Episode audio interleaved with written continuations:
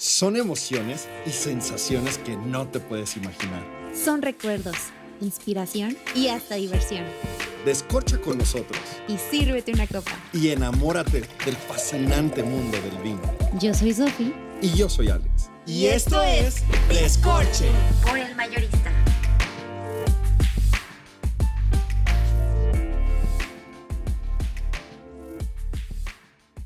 Esto es fascinante, esto es el mundo de descorchar, esto es descorche, qué hacer y no hacer cuando se toma vino.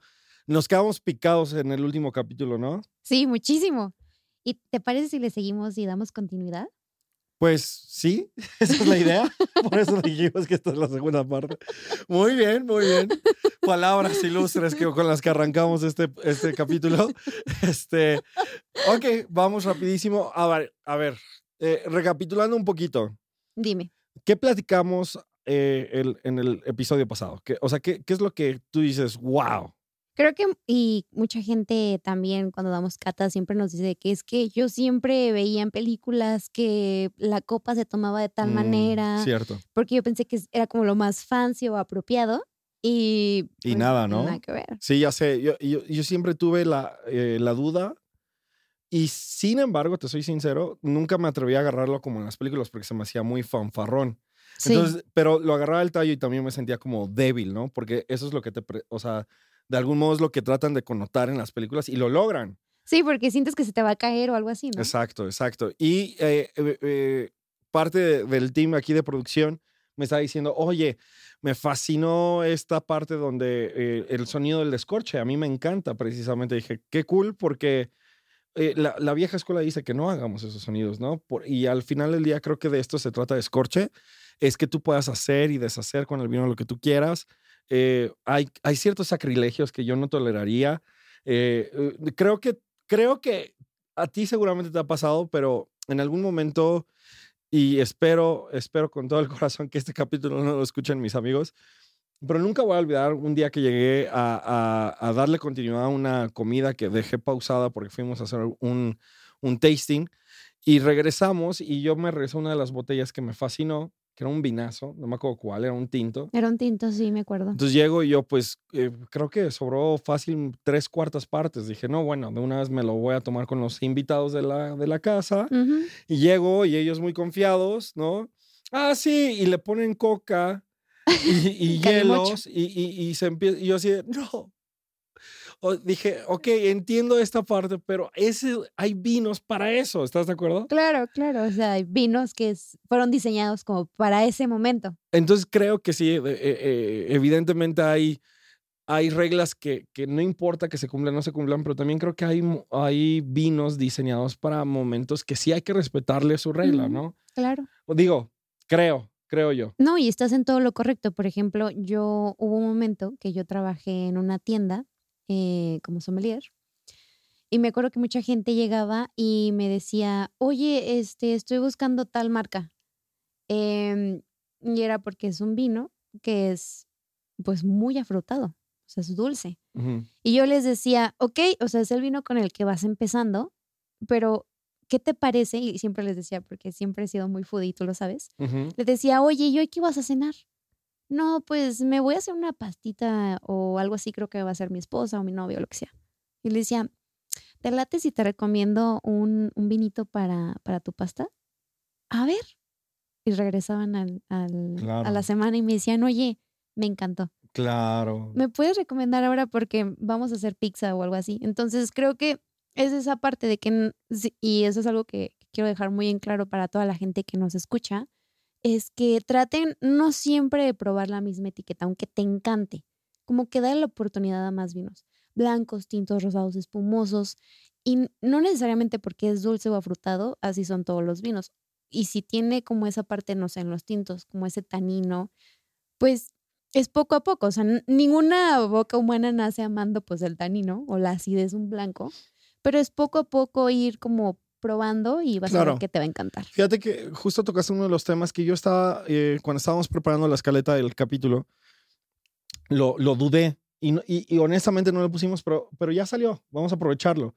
Porque hay una regla que dice que todos los tintos van con carnes, ¿no? Rojas, todos los blancos van con, con, con, eh, pues con carnes blancas y este y párale de contar, ¿no? Y, y, creo que tú y yo nos hemos dado la oportunidad desde clases, desde que éramos compañeros, que no nos hablábamos, este, no nos hablábamos nada. Este, de, hecho, escuchen el primer capítulo para que pues entiendan un poquito el porqué. Para que vean que el vino puede lograr milagros de amistad.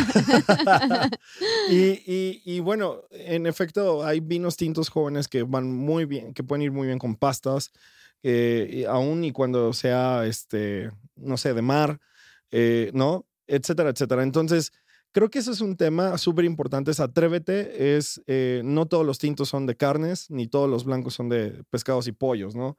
Por, por decir algo. Eh, yo creo que es riquísimo aventurarse, creo que también algo que te puede funcionar muchísimo es, es abrir un vino y poner diferentes bocados y, e ir experimentando junto, junto con el vino.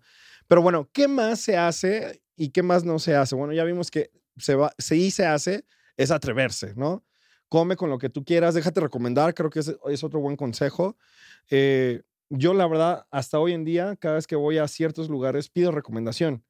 Así o, es. O sea, yo no, no porque conozco de vino o porque de algún modo ya traemos un, un título que nos respalde, lo que tú quieras, significa que no, no, hombre, yo, o sea, siempre que puedo, trato de, de, de asesorarme en las decisiones de las compras de mis vinos y a veces, pues te aventuras, ¿no? A veces sí te, sí te puedes atrever un poquito más por la denominación de origen y, ciertos eh, eh, puntos muy buenos que la etiqueta trae y eso te ayuda. Ya hablaremos de eso, pero bueno, siempre se usa decantador, friend. Esa es la clásica pregunta. ¿Y cuál es el decantador? Claro, o sea, en este momento a lo mejor dirán, ¿qué es eso? Bueno, el decantador es, este, ahora sí que es un instrumento que usamos en, en toda esta onda del vino, que es se podría decir si me lo quieren como, como imaginar. Es una jarra. Es como una jarra. Una, jarra, tipo florero. pues sí, se, o sea, sí, básicamente. Es un pues sí, o sea, vengan a su mente eh, un, florero literal. Yo creo que todos lo hemos visto en el súper o en las fotos de los vinos. Siempre hay una jarrita de cristal que tiene casi forma de florero, ¿no? Que tiene una base gorda, un cuello largo y, y vuelve a abrir como si fuera una flor. Hay algunas marcas que se emocionan y sacan esta parte de diseño increíble y hacen cosas súper locas. Como cornos franceses, se ven hermosos. Sí, o sea, ahora sí que depende, hay mil marcas. Eh, lo más importante es que tiene que ser cristal. Em, pero bueno, mucha gente tiene esa creencia de que compra su vino de cualquier denominación, de cualquier cosa y va y justo cuando antes de tener su cena o en la cena lo vacía en el decantador. Porque justo piensan eso, ¿no? Que es solo una jarra para el vino. Sí, para que lo sirvas ahí, no lo sirvas en la botella porque a lo mejor pues no se ve bien. O se ve más bonito, exacto. Pero realmente el decantador es todo un mundo. De hecho, incluso podríamos hacer un programa dedicado a decantadores. Pero, en temas básicos, creo que lo podemos resumir de la siguiente manera. El decantador es eh, ayuda a que los vinos que estuvieron mucho tiempo guardados, ¿no? Oxigenen un poquito más. Eh, si traen sedimentos, te pueden ayudar a ver, eh, porque hay vinos que van a traer sedimentos y esto es natural. y, y, contra luz, tú antes de ir sirviendo, pues vas, vas como eh, eh, contra, a contraluz ir midiendo qué, quieres que vaya en la copa y qué no, ¿no? No todos queremos los sedimentos. No son malos, no, no necesariamente van a ser malos, pero hay quienes simplemente no los queremos, ¿no? Sí, por ejemplo, vinos que ya tienen un, tiempo ya muy específico en guarda, ahí sí les recomendamos usar un decantador em, por toda esta parte que les dice Alex.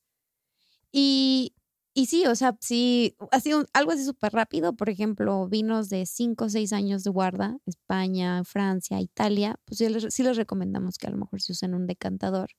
Eh, para vinos, por ejemplo, de rápido consumo, o sea, que tienen un año, dos años, la verdad es que no es necesario. ¿Y qué te parece? ¿Qué significa eso? O sea, eh, justo lo que acaba de decir Sofía es, es parte de uno de los puntos. Dime cuáles vinos se guardan y cuáles no, porque alguien me dijo un día, y creo que lo hemos escuchado más de dos, tres veces en diferentes espacios, oye, me regalaron este vino en Navidad del 2015 y este... Oye, en el bautizo, en mi bautizo. Sí, no, no, digo, no, no, no falla, ¿no? ¿Por qué? Porque... Y tenemos esta, esta creencia de, oye, todos los, e, el vino entre más tiempo se guarde, este es mejor. es mejor, ¿no? Porque pues como los hombres, entre más viejos somos, estamos mejor. Pero Se dice amén, sí, eso es. Ok, muy bien. Vemos, vemos. Ok, pero, este, pero no, no es así, fíjate. No todos los vinos se tienen que guardar o se pueden guardar. Hay unos vinos que se, que son, se llaman vinos jóvenes y prácticamente en términos muy generales, ya hablaremos a detalle, es, el, es una vez que se hizo el mosto, vámonos a embotellar, ¿no? O sea, una vez que ya fermentó, ya, se, ya, ya, así como va, vámonos a la venta. Y normalmente, pues los vamos a ver eh, eh, que no traen palabras claves como reserva, gran reserva, etcétera, etcétera. Simplemente traen la añada y, este, y para de contar.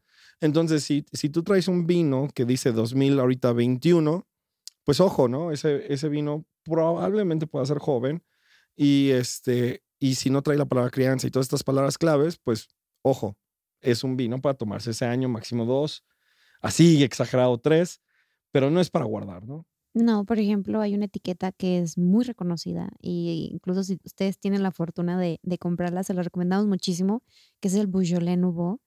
Y por ejemplo, el Beaujolais Nouveau es, una, es un vino francés que se recomienda que se tome los primeros seis meses cuando fue embotellado. Entonces, ese vino, por ejemplo, imposible que lo guardes. Sí, eh, tiene otra metodología, ¿no? No Ujú. se hace como todos los vinos, es, es un vino de culto, es un vino, aunque no es de guarda, pero sí es de culto porque es su metodología. Este, y, y sí, e- evidentemente, no todos los vinos se pueden guardar. Y Oye, eh, Fran, ¿y cuánto tiempo y- podemos decir que dura abierto un vino? ah, una vez abriendo, una vez abriendo, yo me iría, eh, para empezar, ¿cómo lo, cómo, lo, ¿cómo lo vuelves a guardar? ¿no? Eso te va a ayudar muchísimo. Entonces yo, yo daría tres tips. Uno es, eh, sí, refrigéralo y refrigéralo, refrigéralo en, en horizontal para que refrigere parejo y el corcho siga teniendo, si es que logra, todavía tener un poco de contacto. Otra cosa muy importante es, por ejemplo, el- la parte del oxígeno. O sea, si ustedes hagan de cuenta que nada más van a poner el corcho en la botella, pues se va a quedar todo el aire y el aire realmente es lo que hace que pues el vino evolucione y, se, Oxida. y oxide y se pierda un poquito. Entonces, la recomendación es eh, una bomba de aire para sacarle ahora sí que pues todo lo que pueda tener dentro de botella y, y ya, o sea, se pueda como conservarse lo poquito más. Ajá. Y realmente, no, o sea, una vez abierto, ojo, no, no es que de que, ay, sí, ahí lo voy a tener una semana o semanas y va a estar increíble igual. O sea, no. Por ejemplo, los blancos en, en el refri te puede durar dos, máximo tres días. eh, Los tintos tal vez cinco, los rosados también tres, cuatro. Entonces, pues hay que tener como cuidado. Sí, y el vino ya de plano dicen, ya, o sea, ya aquí ya murió. Yo les recomiendo que hagan una deliciosa vinagreta de vino. O sea, es increíble. Eso, lo, pueden- buena idea. eso lo pueden encontrar. La receta la pueden encontrar en, en las redes de Descorche para que vayan y nos sigan. sí, creo que, creo que, digo, oye, no tengo la bomba, ¿qué puedo hacer? Bueno, eh, a veces el corcho, como lo abriste, te queda un poquito am, disparejo, ya no lo vas a poder volver a meter. Entonces, simplemente dale vuelta al corcho, te queda, que es la parte más delgadita, y lo vuelves a tapar. ¿No es lo recomendable? No, no es lo recomendable, porque obviamente el corcho tiene ciertos poros y esto permite que oxigene y que dure un poquito menos la, la, pues el preservarlo. También ten- manténlo lejos de, de- de alimentos que, que, que- que impregnen de, de aromas o que impregnen de otras cosas eh, que afectan pues el, el vino. Yo sí optaría por comprar una bomba, ¿no? La verdad es que estas bombitas las venden en todos los, en todos lados. eh, las encuentras en, en- en internet, en, en cualquier tienda Especializada en vinos. y no especializada, ¿eh? O sea, yo he ido a tiendas departamentales, las he visto y Mm. tienen más de dos o tres modelos. No son muy costosas, te pueden ayudar a- al, al futuro. Y hay otras, hay otros tapones que son para los eh, espumosos, que, que sellan a, a presión. Y eso está súper bien porque de algún modo va a ayudar a que no se salga la, la perla. Yo creo, quiero terminar con una o dos. ¿Tienes alguna antes de, o sea, yo una y tú una? ¿Te late? ¿Se Va. te ocurre una? Va, a ver, va. tú suéltala si quieres. Bueno, creo que otra cosa muy importante y creo que es algo que mucha gente también nos dice y dicen, oye, Sofi, ¿y por qué, por ejemplo, cuando pido mi, mi botella en un restaurante, porque siempre me dan el corcho? Mm. Bueno, les dan el corcho porque en el corcho, a primera instancia, puedes detectar si un vino ya viene pues acorchado. eh, por ejemplo, si su, el corcho no tiene esa humedad, está seco o se va desprendiendo y desmoronando, ojo, a lo mejor el, el vino puede traer por ahí ya un defecto. Em, ¿Tú, Frank? Yo, yo me quedo con la tuya y me iría a por qué me sirven un Claro. poquito antes que al resto eh, un poquito de vino. ¿Y qué, y qué sucede aquí? Eh, no es un tema de, de que si me gusta o no me gusta. Es más bien un tema que es igual, otra vez, vuelvas a corroborar que no haya error en el vino. Entonces te sirven a ti si es que tú pediste la, la botella o la etiqueta y si no, alguien a, quien la haya pedido. Y una vez que, que tú lo apruebes, bueno, adelante, se, se sigue sirviendo esta eh, eh, eh, en el resto de la mesa. Sin embargo, tienes todo el derecho de volver a pedir otra etiqueta, tienes todo el derecho de que no te gustó. tiene- o sea, obviamente lo mejor es igual, ¿no? Justificar tu, tu, tu cambio, ¿no? Es como cuando te llevan una sopa y sabes que no me gustó, pues no te la van a cambiar tan fácilmente. Pues si le dices, oye, esto está pasado de sal o esto, el otro, eh, ah, ok.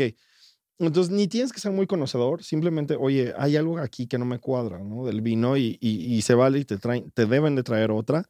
Y creo que eso es súper importante conocer, ¿no? Sí, y otra cosa, una pregunta muy válida es si van a pedir vino por copeo, pre- preguntarle en el restaurante al capitán, oye, ¿y cuánto tiempo lleva abierta la botella?